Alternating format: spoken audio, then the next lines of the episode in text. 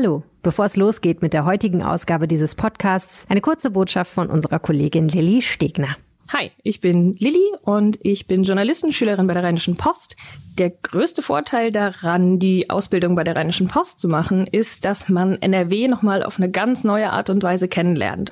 Ich lebe selbst seit zehn Jahren in NRW und habe richtig viele Ecken kennengelernt, von deren Existenz ich vorher noch nicht mal wusste. Ich bin Journalistenschülerin bei der Rheinischen Post, weil man da ganz viele verschiedene Sachen machen kann. Man kann Podcasts machen, man lernt richtig gute Artikel zu schreiben, man lernt, wie man die guten Geschichten in NRW direkt vor der Haustür findet und man lernt auch ganz viele tolle Leute kennen. Werde auch du Teil unseres Redaktionsteams als Journalistenschülerin oder Journalistenschüler bei der Rheinischen Post.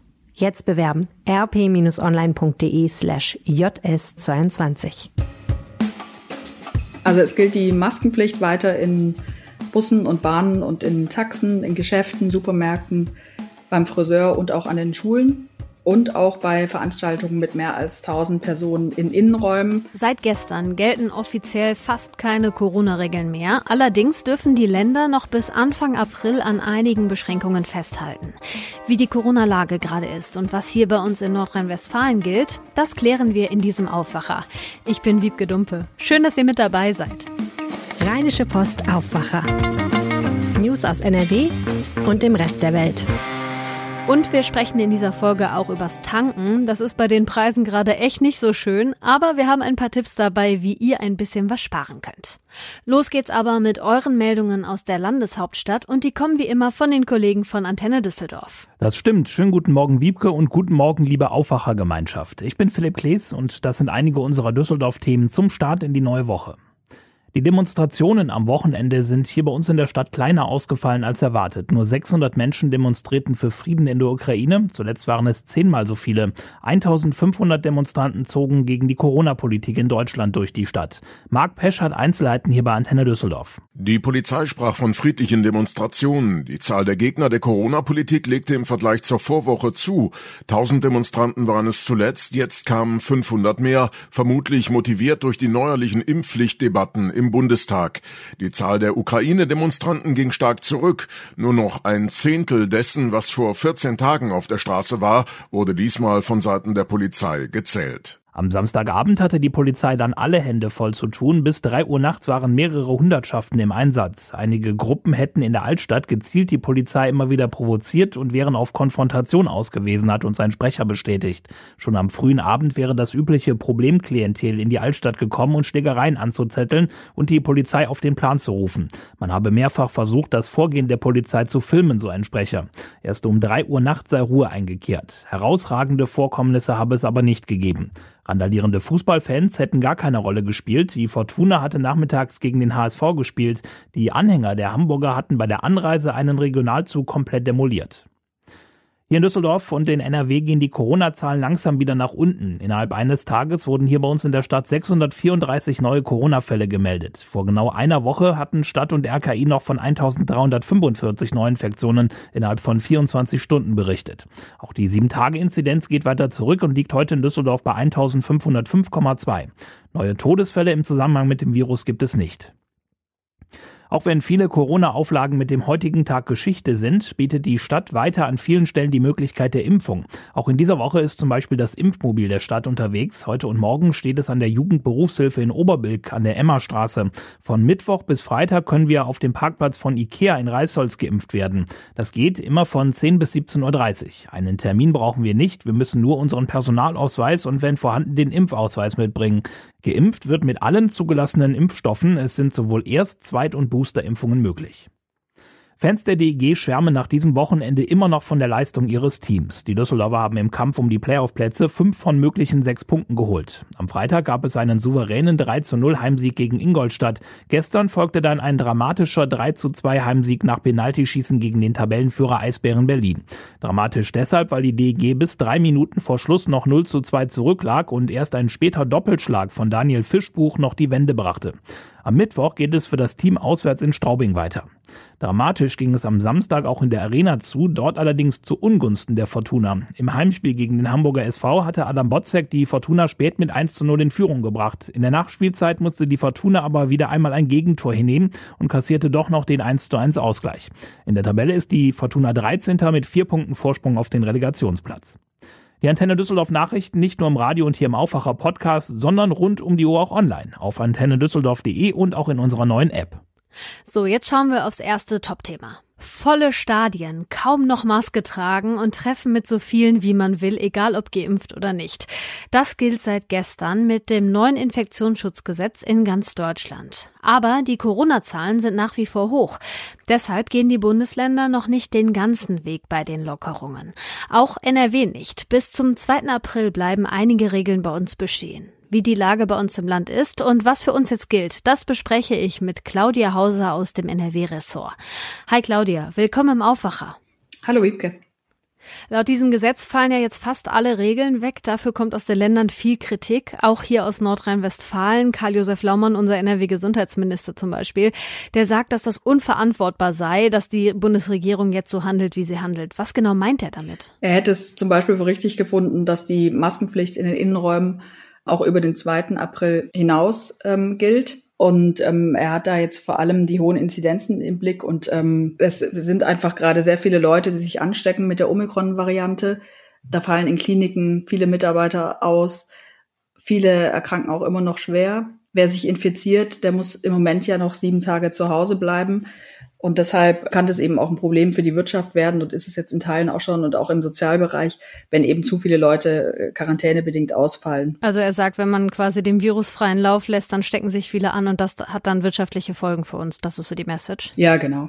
Wie ist denn dann die Lage gerade bei uns in NRW? Wir hatten ja zuletzt wieder steigende Zahlen. Wie ist es jetzt? Also die Zahlen äh, sind jetzt gerade, die Corona-Inzidenz ist jetzt gerade gesunken aber sie ist eben immer noch äh, auf einem sehr hohen Niveau. Also am Sonntag war der Wert, lag der Wert bei über 1400 und es gibt auch am stärksten belastet äh, sind gerade die Kreise Düren, Coesfeld und die geringsten Inzidenzen gibt's im Ruhrgebiet. Da ist Bochum, Duisburg, aber auch Duisburg zum Beispiel hat auch über 800. Mhm es ist einfach insgesamt noch sehr hoch, die Inzidenz. Okay. Ich würde jetzt ganz gern mal drauf gucken, was das geänderte Infektionsschutzgesetz genau für Nordrhein-Westfalen heißt. Laut diesem Gesetz fallen ja zum Beispiel die Kontaktbeschränkungen auch für Ungeimpfte jetzt weg. In Bussen und Bahnen braucht man keinen Nachweis mehr über eine Impfung, über eine Genesung oder halt diesen negativen Test. Die Maskenpflicht in den Innenräumen, das hast du vorhin schon angedeutet, ist ja auch eigentlich nicht mehr vorgesehen, außer zum Beispiel in Krankenhäusern und äh, Pflegeheimen. Aber die die Länder haben ja noch eine Übergangsphase bis Anfang April und können in der Zeit auch strengere Beschränkungen beibehalten. NRW wird das auch so machen. Was gilt dann jetzt bei uns? Also woran muss ich mich halten? Also es gilt die Maskenpflicht weiter in Bussen und Bahnen und in Taxen, in Geschäften, Supermärkten, beim Friseur und auch an den Schulen und auch bei Veranstaltungen mit mehr als 1000 Personen in Innenräumen. Draußen ähm, gibt es allerdings keine Zuschauerobergrenzen mehr. Also die Fußballstadien können jetzt zum Beispiel wieder vollgemacht werden. Für Angebote der Jugendarbeit, Sport im Freien, Versammlungen, Hochzeit, Trauungen, also und Feiern auch in Privaträumen gibt es jetzt keine Zugangsbeschränkungen mehr wie die 3G-Regel. Aber die 3G-Regel bleibt ja in einigen ähm, Sachen noch. Ne? Ich glaube, bei Restaurants und sowas gilt die weiterhin, oder? In Restaurants gilt die noch und in Clubs und Diskotheken ist 2G plus sogar. Mhm. Also das heißt, man braucht noch einen zusätzlichen negativen Corona-Test.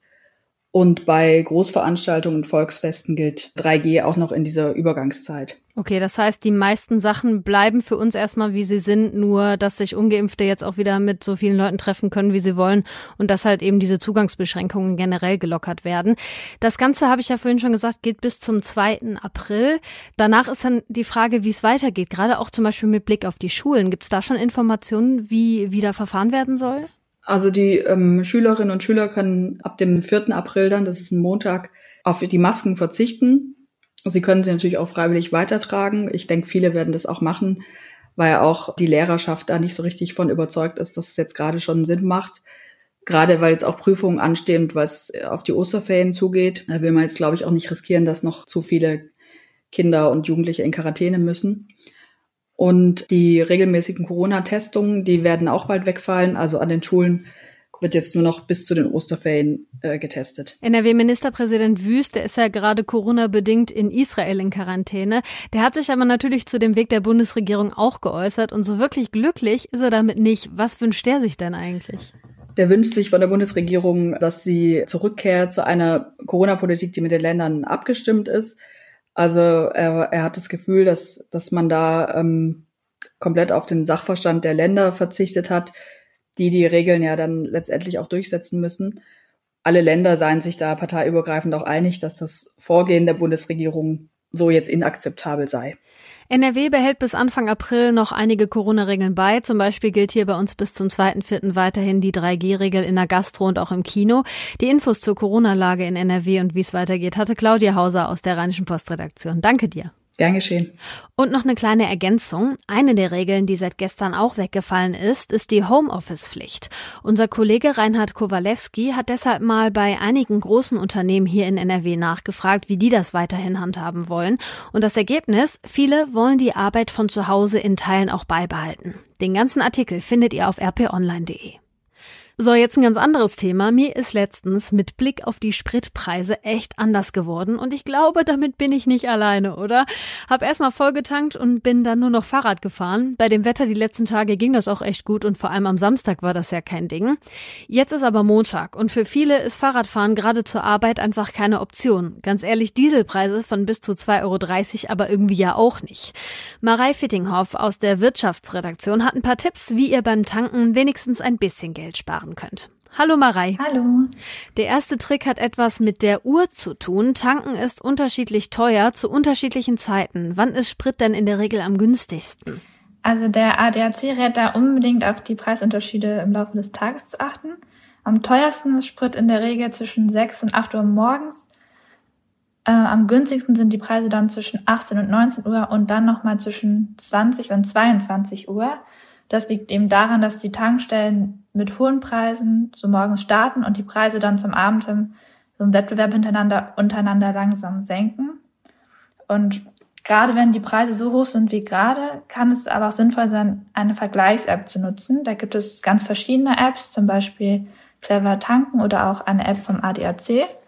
Und damit kann man dann kostenfrei die aktuellen Preise von Tankstellen vergleichen. Also wer tanken will, kann dann in Echtzeit sehen, wo die Preise in der Nähe oder zum Beispiel entlang einer Route am günstigsten sind.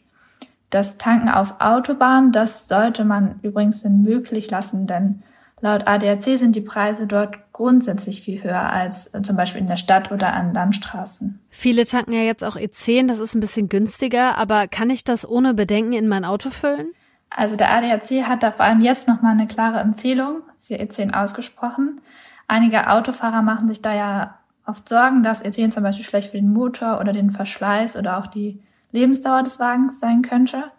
Aber der ADAC sagt, das stimmt nicht. Zumindest nahezu alle Benziner ab November 2010 können den Kraftstoff ohne Probleme vertragen. Und wer von E5 auf E10 umsteigt, der kann laut ADAC eben auch wirklich sparen. Also circa 6 Cent pro Liter und bis zu 4 Euro pro Tankfüllung können dann schon drin sein.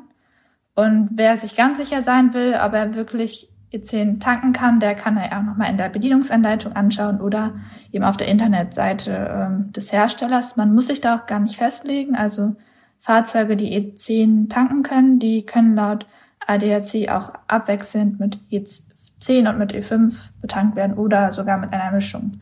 Lohnt sich dann eventuell die Fahrt ins Nachbarland zum Tanken, also hier in NRW in die Niederlande zum Beispiel? Ja, an der niederländischen Grenze gibt es da gerade eine besondere Situation.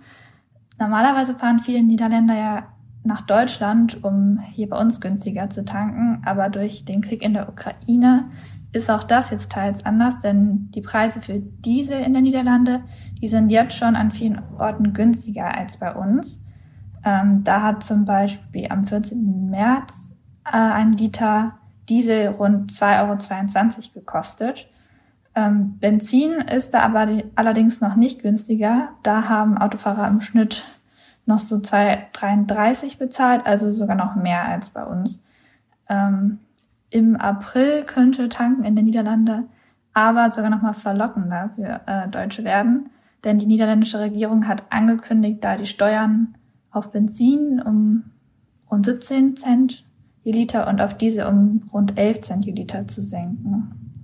Ja, also bevor man aber über die Grenze fährt, sollte man natürlich vorher prüfen, ob sich das wirklich lohnt, eben von der Entfernung zur Tankstelle, dem Verbrauch des Autos und der Menge an Sprit, die gekauft werden soll und natürlich auch den Verschleiß des Autos und äh, die Folgen für die Umwelt sollte man da in die Entscheidung auch mit einbeziehen. Viel kann man ja auch schon reißen, wenn man so fährt, dass das Auto nicht so viel verbraucht. Hast du da ein paar Tipps für uns, wie man spritsparend fahren kann? Ja, da spielen mehrere Sachen eine Rolle. Ähm, zum Beispiel eben das vorausschauende Fahren, das man ja oft hört. Also früh die Gänge hochschalten und dann im hohen Gang bei niedriger Drehzahl möglichst gleichmäßig fahren. Und eben auch, dass man, wenn man weiß, dass jetzt bald schon eine Ampel kommt, dann äh, ja nicht abrupt kurz vorher abbremsen. Ebenso, also kleine Tipps, die man eigentlich schon in der Fahrschule lernt, wie den Motor an der Ampel ausschalten, auch wenn die Ampel vielleicht nur wenige Sekunden rot ist. Ähm, und äh, genau, dann, was man auch noch machen kann, ist elektrische Geräte im Auto auf das Nötigste reduzieren und so Dachboxen oder Fahrradträger sofort abnehmen, wenn man sie nicht mehr braucht oder Getränkekisten, die man vielleicht noch im Kofferraum mitschleppt, dann ähm, doch lieber sofort rausräumen, weil eben so eine zusätzliche Last im Auto auch zu deutlich mehr Spritverbrauch führen kann. Danke, Marei. Sehr gerne. Und hier kommen noch ein paar Meldungen für euren Montag. In Brüssel treffen sich heute die Außen- und Verteidigungsminister der EU. Bei den Außenministerinnen und Ministern geht es erst um den Krieg in der Ukraine und die Lage in Mali. Bei einem gemeinsamen Treffen wollen Außen- und Verteidigungsminister ein sicherheitspolitisches Konzept für die EU beschließen und danach wollen auch die Verteidigungsminister über den Ukraine-Krieg reden und sich dabei auch mit dem ukrainischen Verteidigungsminister austauschen. Das Oberlandesgericht Düsseldorf soll entscheiden, ob ein Geldautomat in einem Mehrfamilienhaus abgebaut wird. Hauseigentümer aus Ratingen hatten das gefordert, weil sie Angst haben, dass Kriminelle den Automaten sprengen könnten. In dem Fall soll es heute das Urteil geben. In Kusel in Rheinland-Pfalz wird heute offiziell den beiden getöteten Polizisten gedacht. Mit dabei sind die rheinland-pfälzische Ministerpräsidentin Dreyer, ihr Innenminister Levenetz und der Präsident des Polizeipräsidiums Denne. Auch Bundesinnenministerin Faeser wird erwartet. Ende Januar waren eine 24-jährige Polizeianwärterin und ihr 29-jähriger Kollege bei einer Fahrzeugkontrolle erschossen worden. Und hier noch eine schöne Nachricht. Heute feiert der älteste Löwe in der EU Geburtstag. Und er wohnt hier bei uns in Nordrhein-Westfalen. Zeta im Zoo in Münster wird 24. Herzlichen Glückwunsch. Hier kommt noch das Wetter. Der Tag startet erst mit ein paar Wolken, später kommt überall die Sonne raus. Bei Werten zwischen 13 und 19 Grad bleibt's trocken. Morgen auch wieder mit viel Sonne und noch ein Ticken wärmer, bis zu 20 Grad sind drin. Das war der Montagsaufwacher. Wenn euch die Folge gefallen hat, lasst uns doch gerne ein paar Sternchen da, dann finden uns andere noch besser. Ich bin Wiebke Dumpe und wenn ihr mögt, dann hören wir uns schon morgen wieder. Tschüss und bis bald. Mehr Nachrichten aus NRW gibt's jederzeit auf RP Online. rp-online.de